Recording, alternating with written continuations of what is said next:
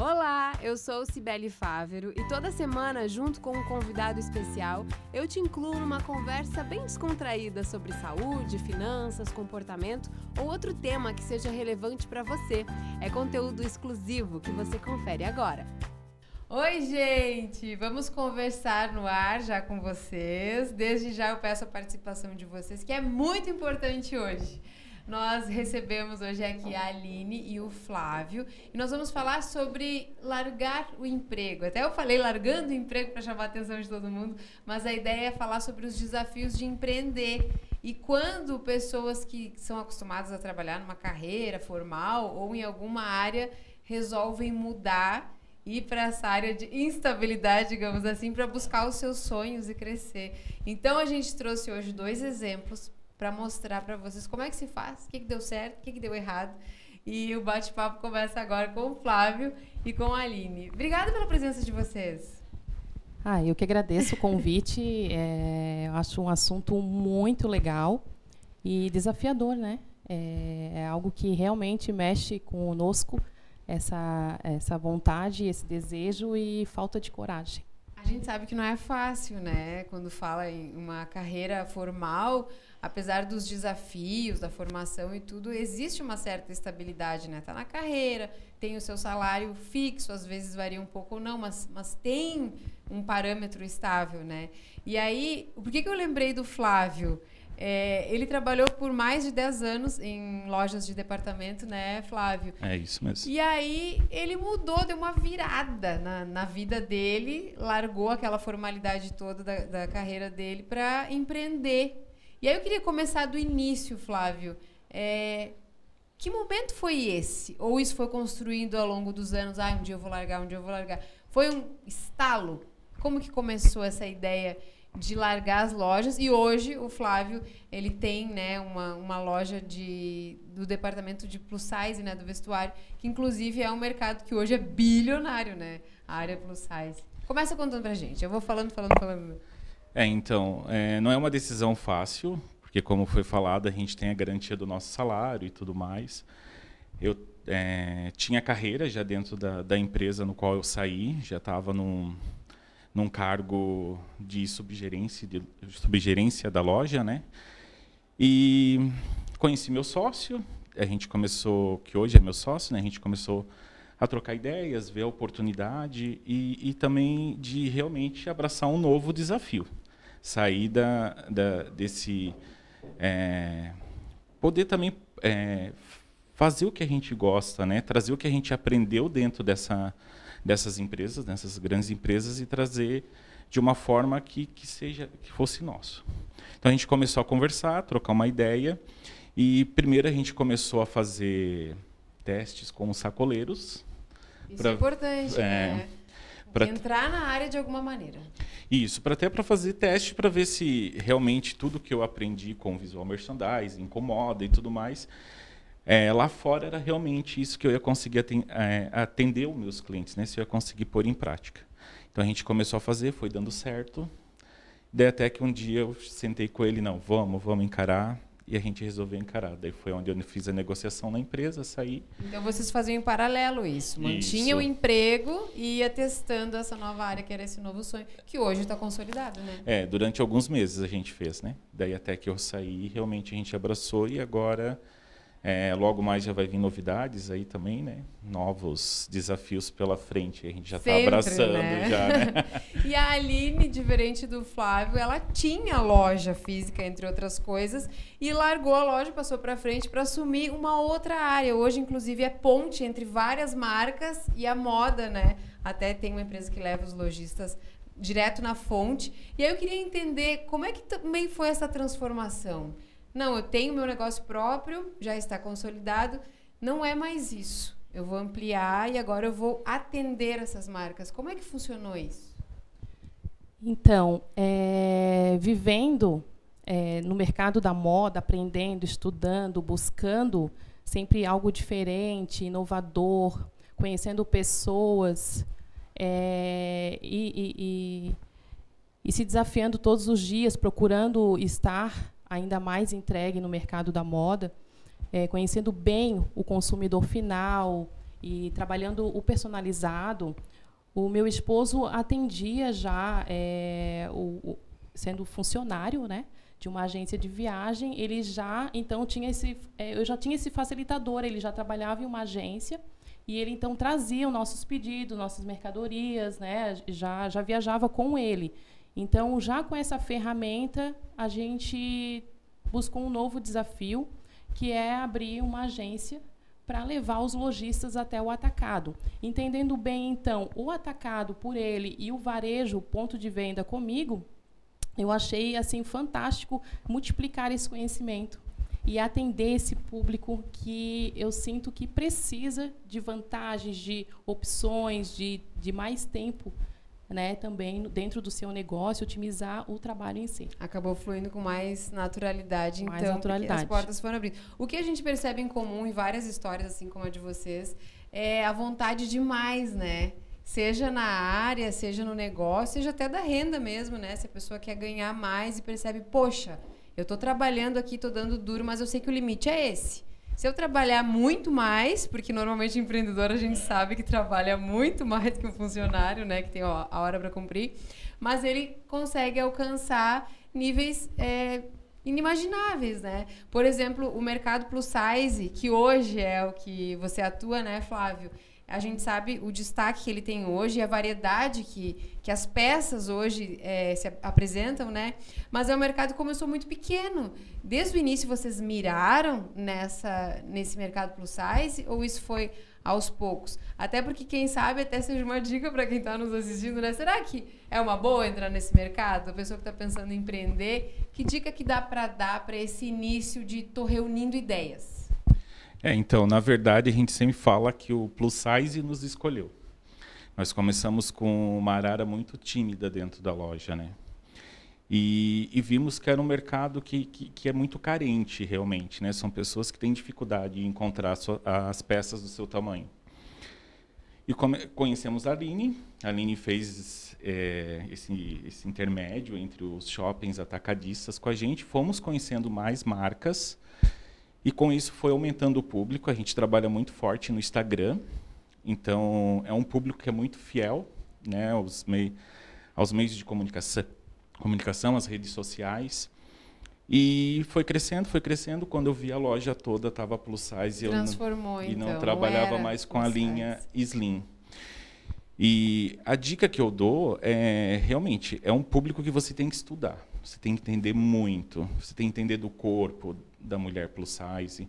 Você tem que entender o que, que cai bem, o que, que não cai, é, o que, que ela busca, porque é um público exigente, é um público que, que você tem que trabalhar muito a autoestima, né? Até o, o slogan da minha loja é transformando moda em autoestima. Que não é só o tamanho da roupa, não. né? Tanto que a gente percebe que esse mercado cresceu depois que que as marcas começaram a investir em modelos diferentes, né? Antes era aquela coisa padrão, ah, só tem que ser grande. Não é assim, né? Não. E elas, quanto mais diferente, mais elas querem, né? A gente, às vezes, é, posta uma peça que, tipo, em 10 minutos eu já estou é, encaminhando para, igual a, a última peça que eu mandei foi para Manaus, né? Que a gente vende online. Então foi em 10 minutos. Ela viu, a cliente já começou a negociar a venda e foi porque lá ela não encontra esse tipo de modelagem, esse tipo de apelo de moda numa peça plus size. E aí a gente entra na história, né, Aline, da internet, como a ferramenta para as marcas e também é, para os consumidores, que é uma ponte, mas ela tem que ter a medida certa, né? Tem que não adianta jogar ali no, na rede social, tem que saber qual que é o teu público, qual as dicas que tu dá para as marcas e quem sabe para quem está começando, seja na sacola, né, Flávio, ou seja já em loja para acertar o alvo? A comunicação ela é muito importante, né? Então, é, para ser um empreendedor, para sair né, de uma zona de conforto, mas também buscando outras oportunidades de, de ter mais rentabilidade, de, de gerir o seu tempo melhor, né, de, de, de optar por outras coisas né, que essa vida empreendedora nos traz. Então, assim, desde um planejamento, organização, a comunicação, quando você abre para as pessoas, ela deve ser muito clara, o nicho deve estar muito bem definido, é, você deve saber quem é o cliente que você quer atingir.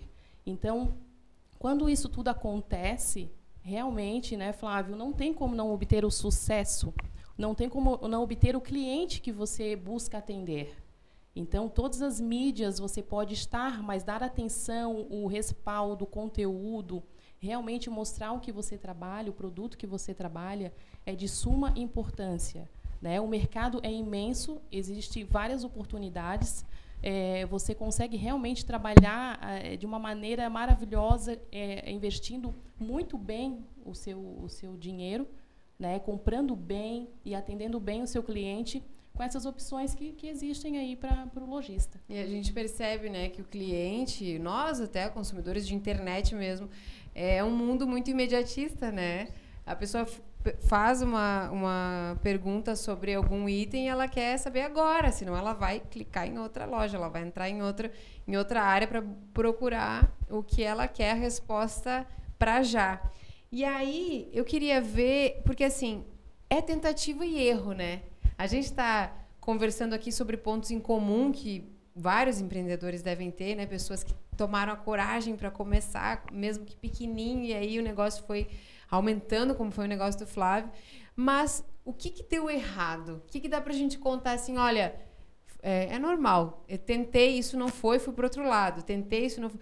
Para já ir eliminando as chances de erro para quem está nos assistindo. Eu acho que, primeiramente, é como a Aline falou também, é entender o público, né? Eu acho que lá no início a gente errou um pouquinho nessa parte. Já mirou longe. É, porque tipo a gente foi pondo roupas, né? A gente foi comprando, foi achando que que seria as peças legais, que teriam uma certa aceitação, e, e, a gente acabou não estudando às vezes até o público da região onde eu abri a minha loja. Então, né, você tem que realmente abrir primeiramente conhecendo a região onde você vai abrir a loja. Olha ao redor, não Isso. adianta onde vai comprar, né? Até mesmo para você daí em cima trabalhar preço, trabalhar mix de produto e tudo mais. Então acho que no começo a gente errou feio nisso, assim, né? Daí aos poucos a gente foi é, conversando com os clientes, fomos é, pedindo opinião, vendo o que, que eles procuravam realmente.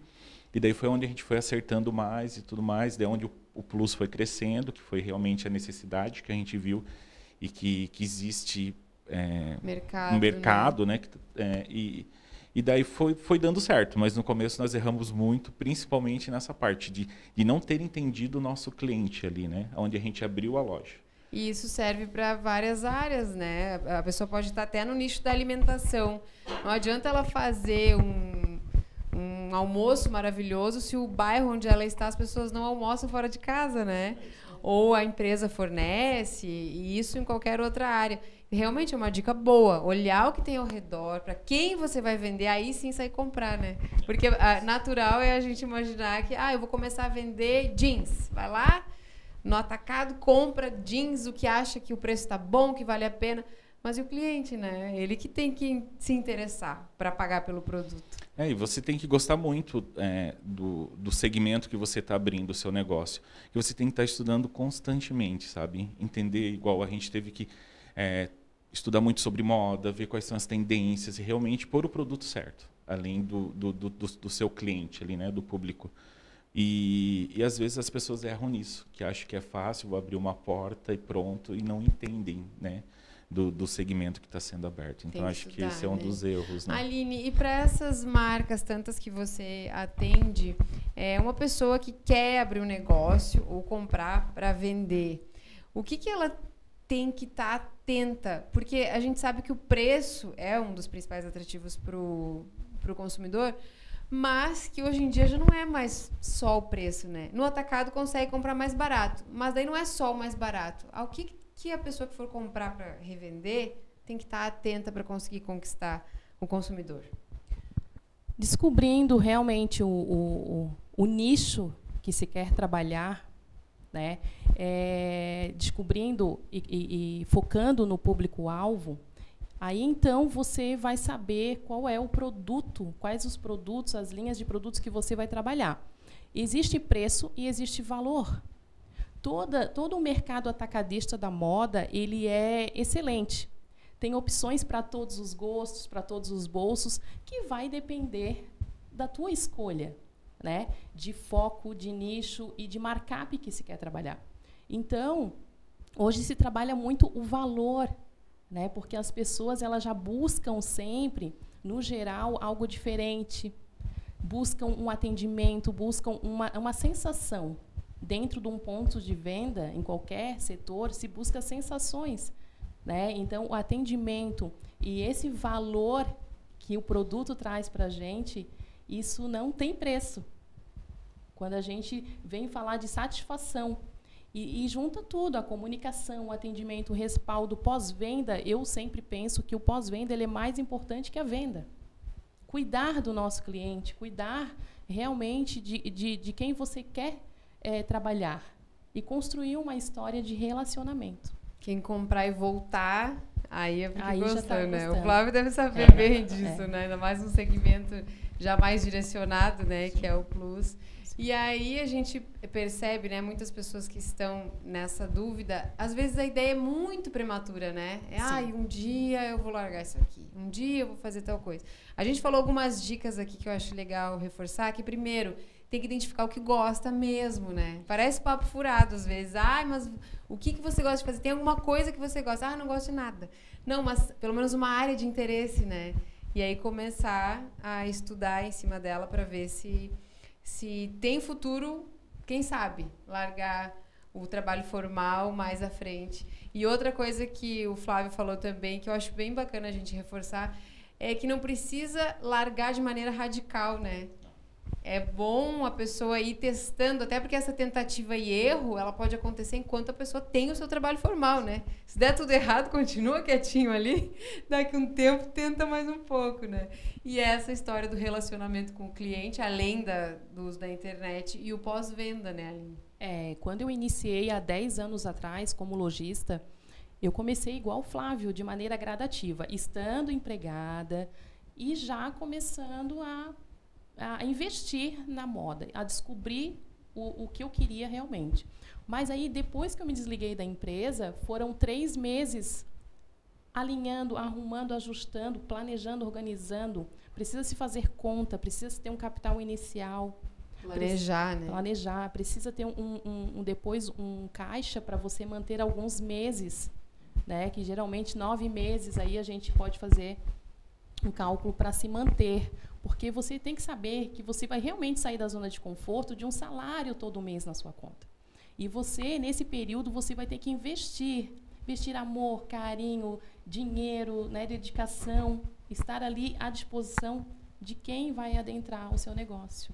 Dioturnamente você pensa no teu negócio. Vira 24 horas, né, o trabalho que era que tinha um horário, mas todos os empreendedores que eu converso dizem que vale a pena que eles não trocariam é, o seu negócio pelo negócio do outro, né? Porque o trabalho é para si, ou trabalho é para o outro. Olha, dicas bem boas para quem quer começar.